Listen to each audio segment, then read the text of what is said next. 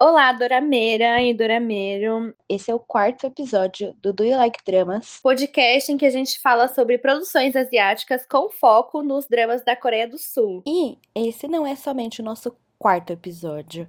Essa é uma reunião de exorcismo. Para você que toda vez que começa um drama, posta lá no Twitter, eu não aguento mais. Na Coreia do Sul, as pessoas ou se conheceram na infância ou se conheceram na vida passada. É isso mesmo, a gente vai falar sobre plots, os que a gente mais gosta e falar sobre plots polêmicos. Mas antes, não se esqueçam de seguir a gente no Twitter, arroba do you like dramas, conversa com a gente por lá. E para falar sobre isso, estou aqui com um único triângulo possível. Eu sou a Gabriela, estou aqui com a Nath e com a Ana. Olá. Olá. Bom, antes de começar a conversa, né, começar a meter o pau em triângulo amoroso, vale falar que plot é o famoso enredo. Por exemplo, tipo, se você tá vendo Romance is a Bonus Book, eles moram juntos. Então, o plot é de coabitação. Algumas coisas que caracterizam os dramas. Como a Coreia do Sul adora o clichê, tem alguns plots que a gente vê diversas vezes em quase todo o drama. Eu acho que vale a gente começar falando um pouco sobre os plots que a gente mais gosta, né? Um dos meus plots favoritos, assim, eu gosto muito, e que na verdade eu nem acho que é tão explorado assim em dramas, é o Enemies to Lovers. Eu acho que o Enemies to Lovers, além de poder ter todo, tudo que um Friends to Lovers tem, ele também tem uma implicância que eu acho que faz tudo ficar mais sexy. Isso para mim é um fator, é um enorme diferencial. Desses Enemies to Lovers, o que eu acho que mais me marcou, assim, que na verdade não é nem enemies, tipo, eles não eram inimigos, mas tinha uma tretinha assim de início, é It's Okay That's Love e The Melodramatic, são dois dramas que eu acho que tem esse Enemies to Lovers bem legal, porque no início os dois se estranhavam muito e eles implicavam muito um com o outro. E a parte que eles é, entendem que essa implicância é tesão é muito boa e eu adorei acompanhar esses dois dramas. Eu gosto bastante de alguns de Enemies to Lovers que eu assisti, tipo Her Private Life. Eu acho que no comecinho ele tem ali uma implicânciazinha que é saudável, né? Aliás, não é à toa que todo mundo fala que esse é o casal mais saudável dos dramas. E eu sou desse time, concordo com isso. Mas tem ali a implicância no começo, eu acho muito tudo, assim, dá uma pegada diferente, eu acho muito legal. O que é mais atrativo desses plots to lovers, né, é a tensão que é construída pelo casal, né? Mesmo quando é de amigos ou quando eles não se dão bem no começo, ou eles já se conhecem, a tensão que é construída e quando é bem feita é sempre bastante atrativa. O exemplo sempre que vem na minha cabeça é Something in the Rain, porque apesar de ser friends to lovers, e eu acho que dessa categoria aí é o que eu mais gosto, é muito bom assim de acompanhar a tensão assim e como eles descobrem um sentimento assim um do outro. Então, é sempre uma parte muito boa desses plots. Acho que desses Two Lovers, o que eu mais gosto, com certeza, é o Friends Two Lovers, né? Principalmente quando ele é bem escrito, que nem Fight for My Way. Tem ali, né, a amizade de trocentos anos, tem essa questão da tensão de, putz, meu amigo é um gostoso. E eu acho super bem desenvolvido, então eu gosto bastante, assim. O Romances a Bonus Book também, né, pra mim é um Friends Two Lovers que é muito chique, muito, muito, muito, muito chique. E é muito bem escrito também, muito bem amarrado toda a questão de sentimento deles e como eles falam as coisas.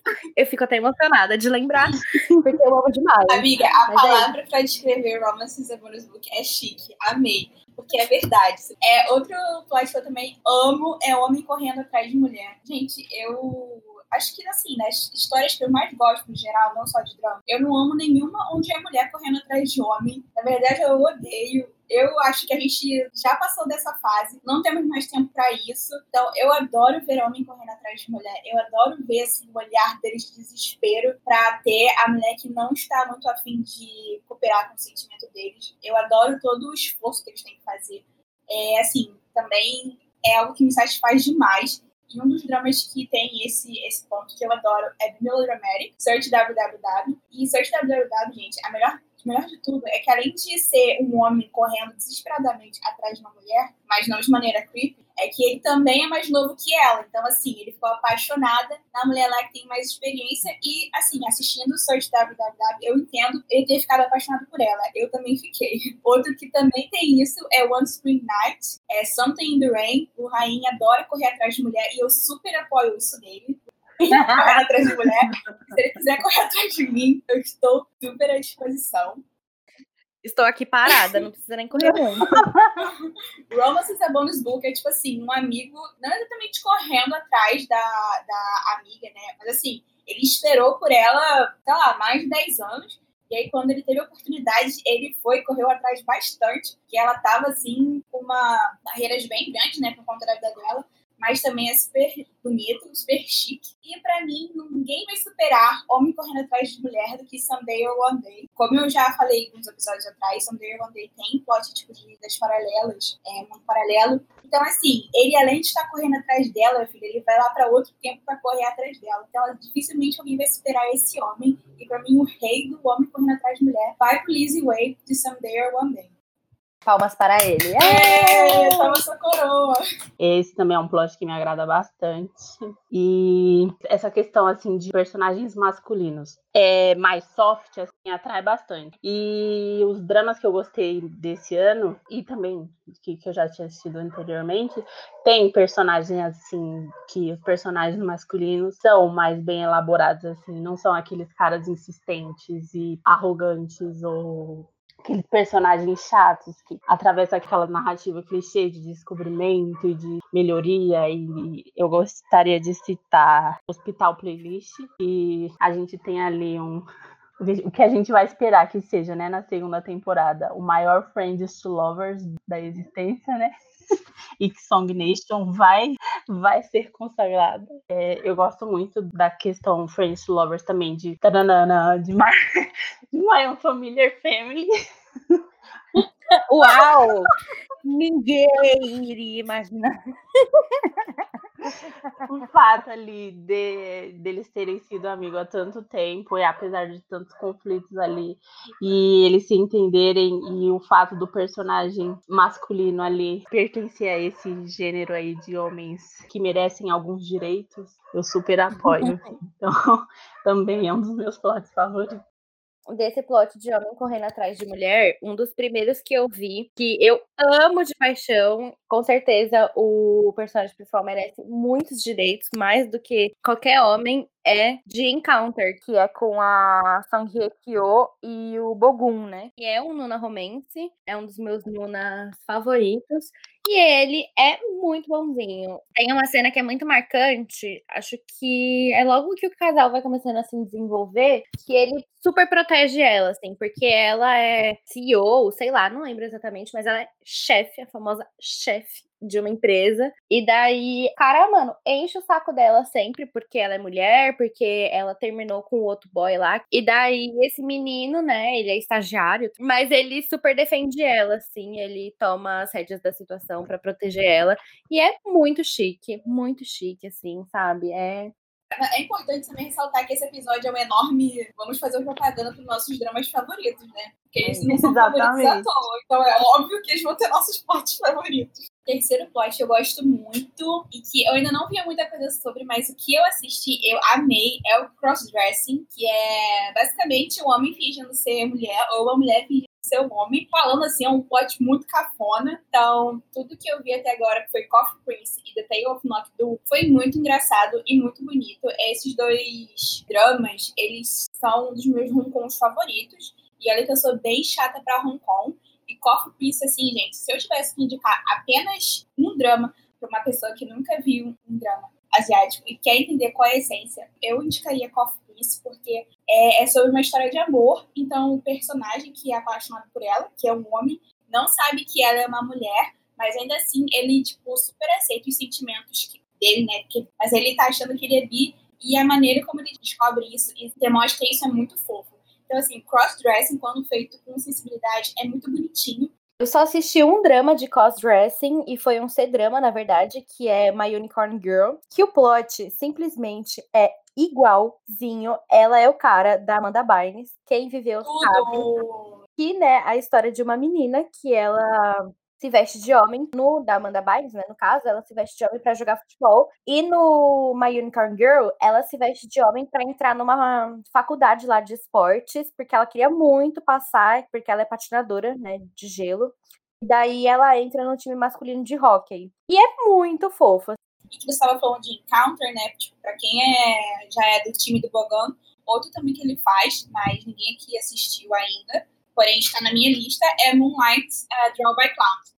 É histórico, assim como, como The Day of Nokidu, e é também de crossdressing. Um pouco conectado com homem correndo atrás de mulher, vem um plot que eu gosto muito, que é mulheres que priorizam a carreira, que por mais que hoje em dia possa parecer uma coisa boba, eu acho que essa valorização desse tipo de personagem, e principalmente bem feito, é algo que eu quero ver mais em K-dramas, mas já tem alguns bons exemplos, como por exemplo Incomplete Life, que é um drama bem bem pesado assim sobre a rotina de trabalho. E tem uma personagem que é uma das personagens principais que ela aguenta muita coisa porque ela sabe que infelizmente na vida profissional de uma mulher a gente vai ter que engolir é, muito sapo antes de chegar onde a gente quer.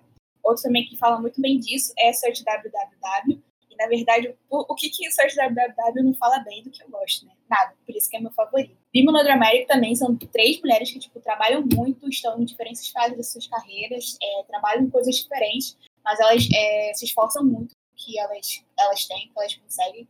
E é bem legal ver é, a vida delas. Stop Lee, que eu já disse aqui, é um dos meus favoritos desse ano. Tem a personagem da Ambin, que é incrível, ela é maravilhosa, ela é muito bota o pau na mesa.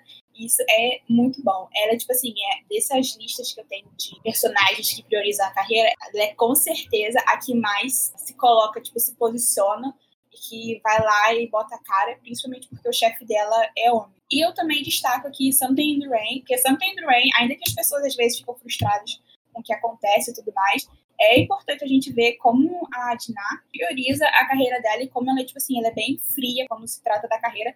Ela sabe que não é fácil, ela já tem uma idade onde a, o mercado de trabalho não é tão aberto pra gente, então ela realmente pensa tudo o que ela faz de maneira bem, bem séria, bem fria, e eu gosto muito dessa postura dela. E Romance é Bonus Book, a Dani, né, tipo, gente, sem comentários, a mulher é, fez tudo para voltar ao mercado de trabalho e conseguiu também. É um exemplo de como as coisas não são fáceis para a gente com o passar de tempo. E eu gosto muito de como ela se porta profissionalmente. Então, esses dramas são alguns dos exemplos que eu tenho para mim de bom, boa caracterização de como uma mulher é, se porta diante das dificuldades que a gente enfrenta no mercado de trabalho. Um enredo que a gente não falou ainda, que eu amo de paixão, são os enredos de healing, né? Os falando sobre cura e vibes e tal. E eu adoro, adoro, adoro, adoro, adoro. Tem três que eu amo de paixão, que é It's Okay That's Love, né? A of Your Mind. Eu amo muito, muito. O maior do mundo! Uh! E eu amo a of Your Mind, é lindo a questão da cura, é um dos meus dramas favoritos desse ano. Eu acho o roteiro muito, muito bom, apesar de ter sido apressado, né? Porque quatro episódios foram cancelados, mas eu acho perfeito. E When the Weather is Fine também. Ele é um healing muito bem feito, assim. Eu acho muito verdadeiro, sabe? Tem uma questão de, de raiva, e daí, ai, vou sumir. E os dois personagens principais estão passando por uma, por uma jornada, né, de descoberta, de encarar coisas do passado e vibes e tal. Então eu acho muito legal como é, os dois se encontram nesse momento que eles estão passando por um monte de coisa e se encontram não, né, se reencontram porque eles já se conheciam. Mas eu acho ele muito, muito bom também. Então esse é um plot que eu gosto bastante. Depois de A Peace of Mind, o que eu mais gosto gosto também é Just Between Lovers. É um healing drama lindo de acompanhar. É muito bonito, assim, são temas difíceis e eles tratam com bastante sensibilidade. Apesar de ter um, um clichêzinho, assim, que permeia assim o drama todo, principalmente assim no final. A relação dos protagonistas é muito bem desenvolvida e a química entre os atores também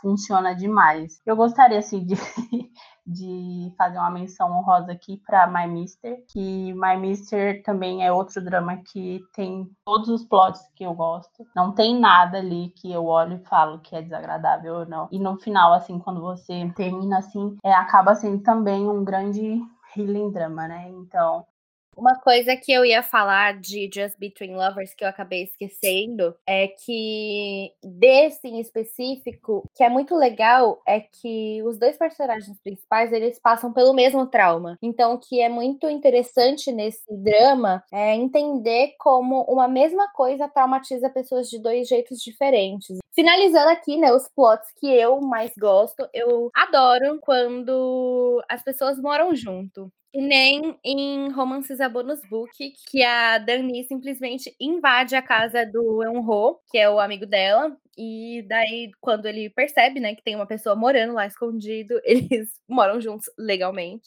Romances a Bonus Book, a Dani é simplesmente a versão parasita, só que Hong Kong, né? Porque ela tava lá invadindo a casa do amigo numa boa. E outro que a gente gosta muito e sempre fala, e que tem o plot de Morando Junto, só que tipo, ele tem muitos outros plots mais importantes que Morando Junto, é It's Okay That's Love, né? Que uma hora ele chega lá e, olá, vim morar aqui, inclusive essa casa é minha. E ela tem que aturar ele e fica tudo melhor, porque eles estão morando juntos. Mas é porque realmente o foco não é no fato deles estarem morando juntos, mas deixa a relação mais dinâmica. A gente já falou dos plots que a gente mais gosta e agora é hora, né, de exorcizar tudo que a gente sente em relação a plots que ninguém aguenta mais. Vem aí mais quatro horas de episódio são vários, e assim, é muito importante é, deixar claro que não é porque é clichê que a gente não gosta que tem que ser mal feito, mas tem os clichês, assim, que os escritores hoje em dia, de alguns cadramas, estão de sacanagem com a nossa cara.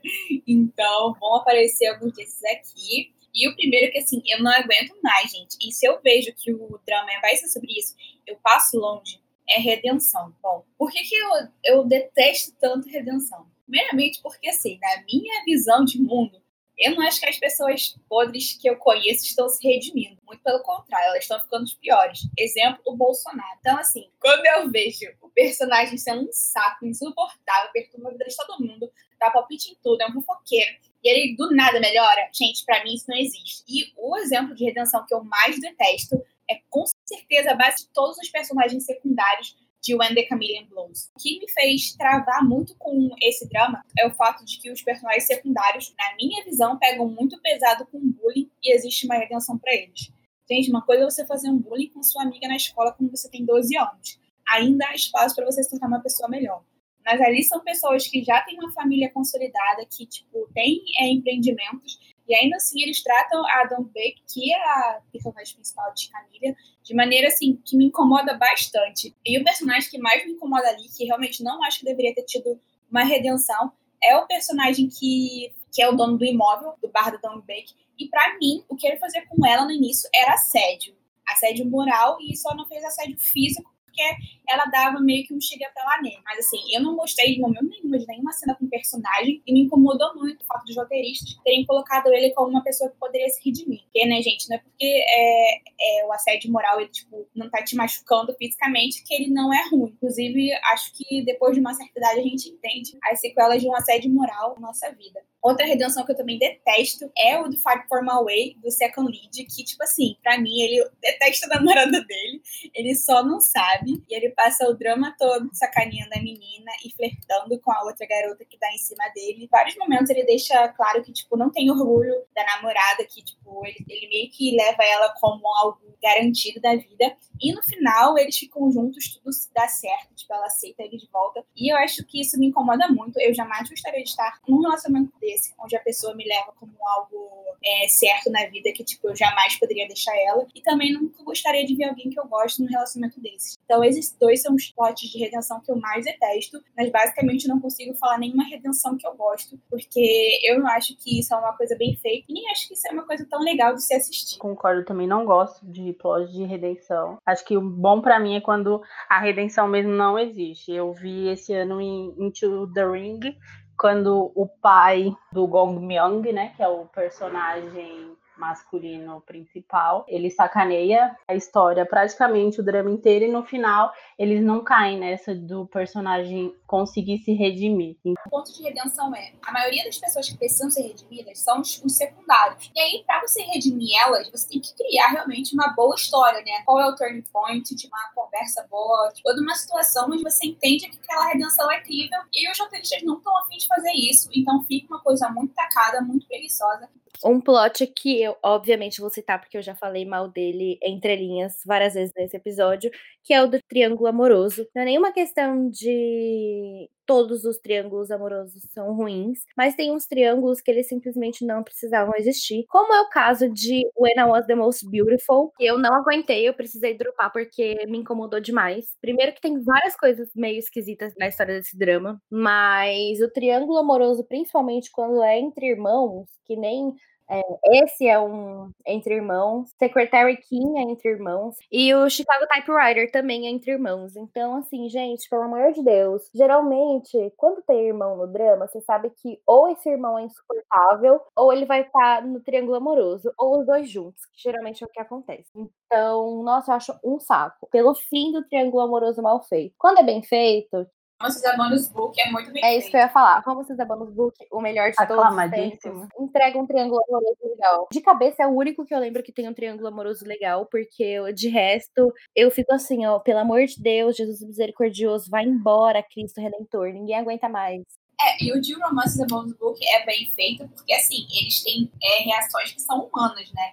Eles têm uma implicância lá com a pessoa que estão competindo, mas quando eles veem que eles perderam, eles têm uma reação saudável, existem e vão arranjar o que fazer. Mas tem alguns dramas que, tipo assim, a pessoa surta e ela quer se meter. Gente, pelo amor de Deus, sabe? Uma realidade, você tem um emprego, tem problema para resolver na sua vida, você não vai ficar brigando com outra pessoa por conta de relacionamento. E continuando sobre triângulo amoroso, que me incomoda mais mesmo é quando assim, já tá na cara quem a pessoa vai terminar, né? Eu não vejo muito sentido em construir um triângulo amoroso onde tudo é óbvio. Na verdade, eu não vejo sentido em construir algo que é tudo óbvio, porque, tipo assim, eu tô assistindo isso por quê, sabe? Mas a questão do triângulo amoroso é que, assim, geralmente, em algum momento, a pessoa vai estar tá lá com o, o second lead e ela não vai estar nem um pouco interessada, ela sempre vai estar com a marra no principal, né? Mas ainda assim ela tá naquele relacionamento meio bosta, mentindo pra ela, mentindo pra gente. E esse relacionamento meio bosta nunca é agradável de se acompanhar. Como, por exemplo, Jealous Incarnate, que, assim, eu recomendo esse para absolutamente ninguém, a não ser que você queira, tipo, passar raiva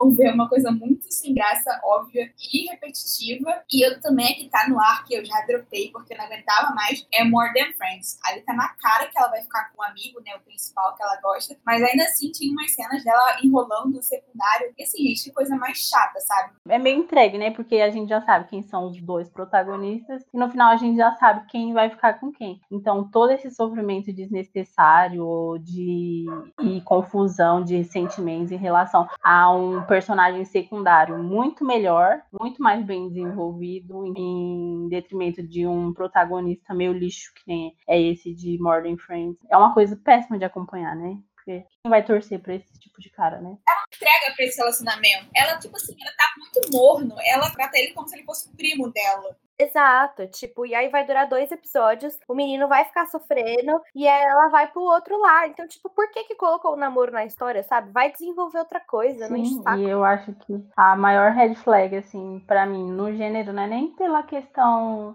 monogâmicas por conta do, de ter um casal ali para se desenvolver, mas sim porque normalmente quem fica à parte, né? Normalmente a terceira pessoa, ou a quarta, ou a quinta, ou a sexta, que nem foi em Do You Like Brands, eles não conseguem criar uma, uma narrativa sem ser essa de competitividade entre si por conta do amor de quem sei lá, está sendo ali desenvolvida. Então sempre é uma coisa ruim de se acompanhar. Né? É, outro que, assim, eu também não aguento mais, e na verdade nem vi muito, mas no que eu vi, eu detestei, gente, é sequestro. Eu acho que é uma coisa que não soma em nada. Em Chicago Typewriter, nos episódios finais, acontece um sequestro, e, gente, assim, eu fiquei abismada que um, um drama tão bom, tipo assim, com um elenco tão bom, um enredo tão bonito, relacionamentos tão legais, tipo, colocasse esse plot tão bobo que não acrescentou em absolutamente nada. Foi literalmente os roteiristas falando: gente, eu vou enrolar aqui e engole esse sequestro. Não engoli, achei uma merda e gostaria que alguém fizesse um edit de Chicago Typewriter sem o sequestro.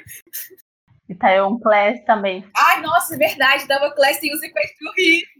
É muito chato, porque, tipo assim, aquela garota maluca, ela acha que é treinada pela CIA, né? Então ela tá lá doida pra bater em, em bandida. Gente, me economiza. Se eu for sequestrada, eu ia cagar nas calças. Mas ela tá super ativa, super ligada e também é uma merda. O sequestro de Itaewon também, ele é usado para dois grandes pontos da narrativa e podia ser desenvolvido assim de forma muito melhor, né? Que é o clímax, o confronto do personagem do seu John e a realização, né? Que ele realmente tem sentimentos pela personagem da Dami. Então também é uma coisa totalmente dispensável ali. Com certeza. Outro também que eu detesto é o de Secretary King. Que assim, eu entendo que é boa parte da história, mas eu, enquanto telespectadora, quando eu tava vendo as cenas do sequestro, eu achei muito confuso.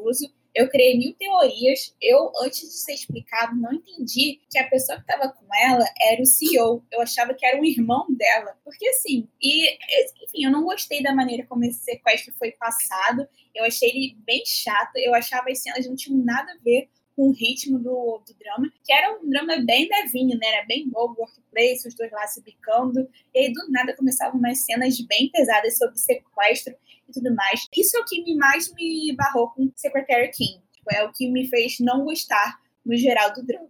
Eu passo pano pro. Sempre que vem com alguma, a, a, alguma coisa contrária, assim, é sempre a Gabi. Mas eu passo pano. É óbvio, eu sou libriana. Meu, mas eu juro por Deus, eu não ligo pra esse plot de infância, acho até bonitinho. E o sequestro, tirando esse Nath falou, que geralmente, mano, você vai esperando assim, um bagulho da hora, tal, aí do nada, tipo, você quer ali uma mão com açúcar, do nada, um sequestro. Eu fiquei assim, gente, que isso? E, mas eu gosto, tá? Beijo. É isso. Aproveitando o gancho, um plot que eu tenho ali as minhas dúvidas, não é nem que eu não gosto ou que eu goste, é o plot de infância. Porque geralmente ele é completamente dispensável. Que nem o a, pior, a única coisa ruim para mim em Her Private Life é o plot de infância. Assim, cara, do nada, eles botaram um plot de infância lá para mais da metade do drama. E foi um plot que saiu do zero, assim. Não foi que nem It's Okay to Be Not Okay, que você já sabia que tinha um plot de infância e que isso é desenvolvido desde o primeiro episódio. Surgiu do nada. E é isso. Fim, pronto e acabou. Cara, estragaram o drama. Eu, eu sei que esse drama divide muito a galera, mas é um drama que eu amo de paixão. Só que essa parte do roteiro é completamente dispensável. Tipo, não tinha para que estar tá ali. A história já estava muito boa, tinha muita coisa acontecendo já, era, já estava bem interessante. Tipo, não tinham para que fazer isso. E ainda mais se você não vai desenvolver direito, sabe? Ou você faz o bagulho direito ou você não faz. Eu acho que só dá para ser relevante assim o plot de infância, que eu também não gosto. Quando é que nem a gente falou do, de dramas anteriores, né? De, de quando eles ali passam por uma situação e os dois vão criar vínculos ou traumas ali para ser desenvolvido na vida adulta. Mas nem assim eles conseguem fazer assim de forma agradável ou bem feita, né? Também nessa questão de plots que eu não amo, mas também não odeio, são os plots de firma. Tipo... Você vai ser muito criticada pelo Brasil todo, começando por mim, tá? Cara, não me atrai, porque assim, eu passo muitas horas do meu dia trabalhando. Então, quando eu vou assistir um drama, eu não quero assistir as pessoas trabalhando. Tipo, tem trabalho que é legal, mas quando eles estão ali tirando xerox, eu não quero saber, entendeu? ali tirando xerox, vão ali falar com a moça do RH. É, cara, não tem interesse. Esse, esse podcast acabou agora. Porque eu acho que também é um, do, é um dos meus plots favoritos. Sou acostumada com série de workplace, tudo baseado em ali relação de trabalho. Eu gosto muito. Então, mais um desses que a gente odeia e eu detesto, principalmente porque já vem marcado assim, já vem cicatrizado já do, de um dos primeiros dramas que eu assisti e eu amei, que é Something in the Rain. É a questão do pai ou mãe com relação abusiva, assim, querendo se intrometer na vida de filho adulto. Pior ainda quando o filho adulto permite, né, isso acontecer, quando não tem uma relação ali suficiente de diálogo e começa aquela coisa de conflito assim terrível de acompanhar. Eu acho que também já é uma coisa batida na, na Dramaland, mas é sempre uma que eu penso que é Rain. A mãe dela ali é insuportável. E tem episódios que e cenas assim da, da questão da intromissão dela no, relacionamento da Dinah, bem difícil de, de acompanhar e perceber assim que ela permite que tudo aquilo aconteça. Olha, eu vou fazer um advogado de diabo e falar que assim, eu até entendo quando a mãe de Something the Rain e o pai de One Spring Night se metem no relacionamento dos filhos porque não querem quer, querem que eles se casem com pessoas é, entre aspas, pobres, sabe? Eles, porque o, a questão, né, de Santander Rain on Spring Night é que eles querem que os filhos se casem com gente que tem dinheiro, que tem status, que vai dar uma vida estável para a filha deles. Nisso aí, eu até entendo um pouco, óbvio, a abordagem deles é completamente abusiva, mas eu entendo a intenção. Mas em Cam the Camilla Blooms, é, quando a mãe do Yong-Shik fica revoltada com o relacionamento dele com a Dong Bae, isso me deixou muito puta, porque, tipo assim, ela entende as dores que a Dong Bae passa, né, por ser uma mãe solteira, e ela pegou todo o preconceito que ela já passou na juventude dela, porque ela também foi uma mãe solteira, e despejou tudo de volta na Dong Bae. Então, assim, eu achei aquilo ali patético. não entendi por que, ela fez isso, e isso estragou muito a personagem, que de início era uma das melhores personagens do drama. O último plot assim, que eu mais detesto é os de ex-namorados que surgem do nada. Na verdade, ex-namorados no geral, porque é o que acontece. Eles dificilmente são inseridos desde o início e eles também são escritos de uma maneira onde dificilmente a gente vai ter um carinho por eles. Então, meio que ex-namorados, quando a gente fala de dramas no geral, já é algo traumático. Você não vai esperando um ex-namorado que, por exemplo, seja é normal ou que seja amigo do lead. Então, assim, eu realmente não, não gosto nem um pouco quando citam ex-namorados não gosto quando eles surgem. Acho que também é, é uma coisa que, além de incômoda de se assistir, porque geralmente são pessoas insistentes né, a voltar com um relacionamento, ela é mal feita. E realmente é, é aquilo. Eu não gosto de quando o, o personagem é 880. Ou ele é um querido que não tem nenhum defeito, e você tem que amar tudo que ele faz, ou ele é um desgraçado que, tipo assim, não tem nenhuma qualidade. As pessoas não são assim, gente. Mesmo as pessoas que a gente não gosta, elas têm algumas qualidades, e quando a gente está falando de ex-namorado e tudo mais, geralmente os roteiristas se recusam a dar uma qualidade para a pessoa, como é o exemplo de Dinner Mate. Eu não consigo citar uma qualidade daqueles ex-namorados. Inclusive, coloco eles como o pior exemplo de ex-namorados que eu já vi.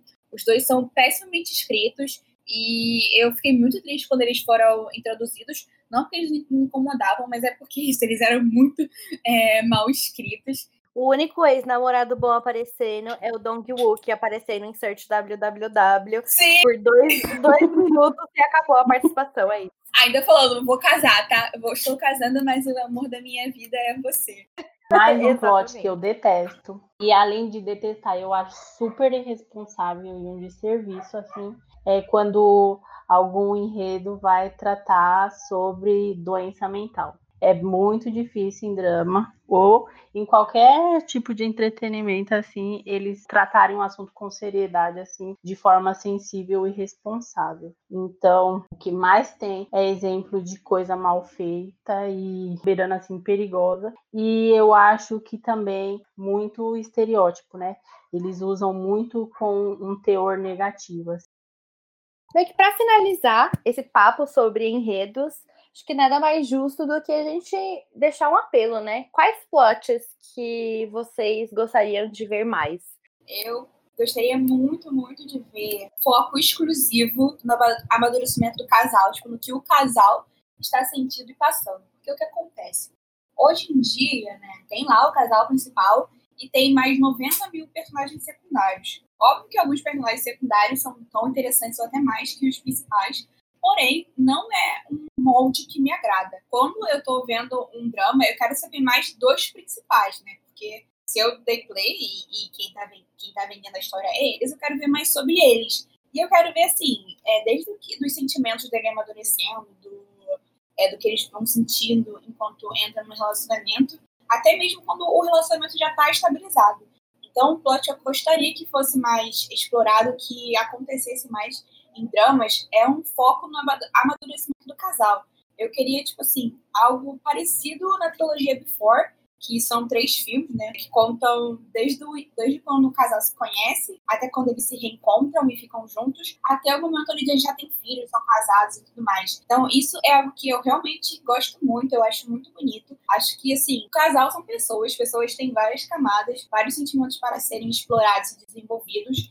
Então, a partir do momento onde você é, foca nessa, nessa exploração dos sentimentos deles, ao invés das coisas que estão acontecendo ao redor, né, não são eles, eu acho que um drama desse tipo seria muito, muito rico e muito legal de se ver. Eu queria é, saber mais profundamente das, dos sentimentos dos casais que eu vejo, porque eu sinto que é, os que eu tô assistindo no momento são mais rasos, sabe? Por exemplo, esse ano eu não consigo citar nenhum casal que tenha me marcado muito. Gostei de alguns casais, mas acho que faltou, tipo assim, muito desenvolvimento para eles marcarem para mim. Um plot que eu já falei, é, que eu amo e que eu gostaria de ver mais, com certeza, é o de Healing, né? As histórias de cura. Assim, eu sei que tem alguns, não é uma coisa que, tipo, meu Deus, ninguém nunca falou sobre isso. Tem alguns, eu assisti dois esse ano, se eu não me engano, é, só gostei de um. Mas o que eu queria em relação a esse plot é que ele fosse de, feito de uma maneira menos jogada, sabe? Porque eu sinto que tem algumas histórias que eles colocam esse plot de healing, mas não é tão desenvolvido quanto em Just Between Lovers, por exemplo. Então, gostaria de ver mais coisas nesse sentido, assim, e que fossem coisas sensíveis. Porque o que eu mais gosto nesse plot é que geralmente a história ela é contada de uma maneira muito sensível. E isso me toca muito, por mais que, sei lá, eu possa não me identificar nem um pouco com o trauma ou pelo, sei lá, o que, que a pessoa passou e ela precisa superar, eu gosto bastante quando ele é de uma forma sensível, que nem foi a Peace of Your Mind, que para mim é perfeito, né? E nessa questão do healing. É, então eu gostaria mais de ver esse plot sendo desenvolvido dessa maneira e mais bem estruturada, assim, não ser uma coisa que, ah, eles jogam no primeiro episódio e vão terminar de desenvolver só nos três últimos episódios do drama. É, porque a questão de Healing é que não dá para ele ser, tipo assim, ele colocar em detrimento do. O romance não pode é, é sobressair o Healing, né? Porque senão fica uma coisa muito estranha. Tipo, a pessoa tá precisando de tratamento, ela precisa de um acompanhamento, de um momento para se curar do trauma dela, e aí o roteirista chega e coloca é, o romance como algo que vai curar a pessoa. Isso é horrível, isso é péssimo, gente. Ninguém vai curar a gente. É, o que vai curar a gente é um tratamento sério e médico. Então eles precisam andar juntos e nunca o romance acima do rio.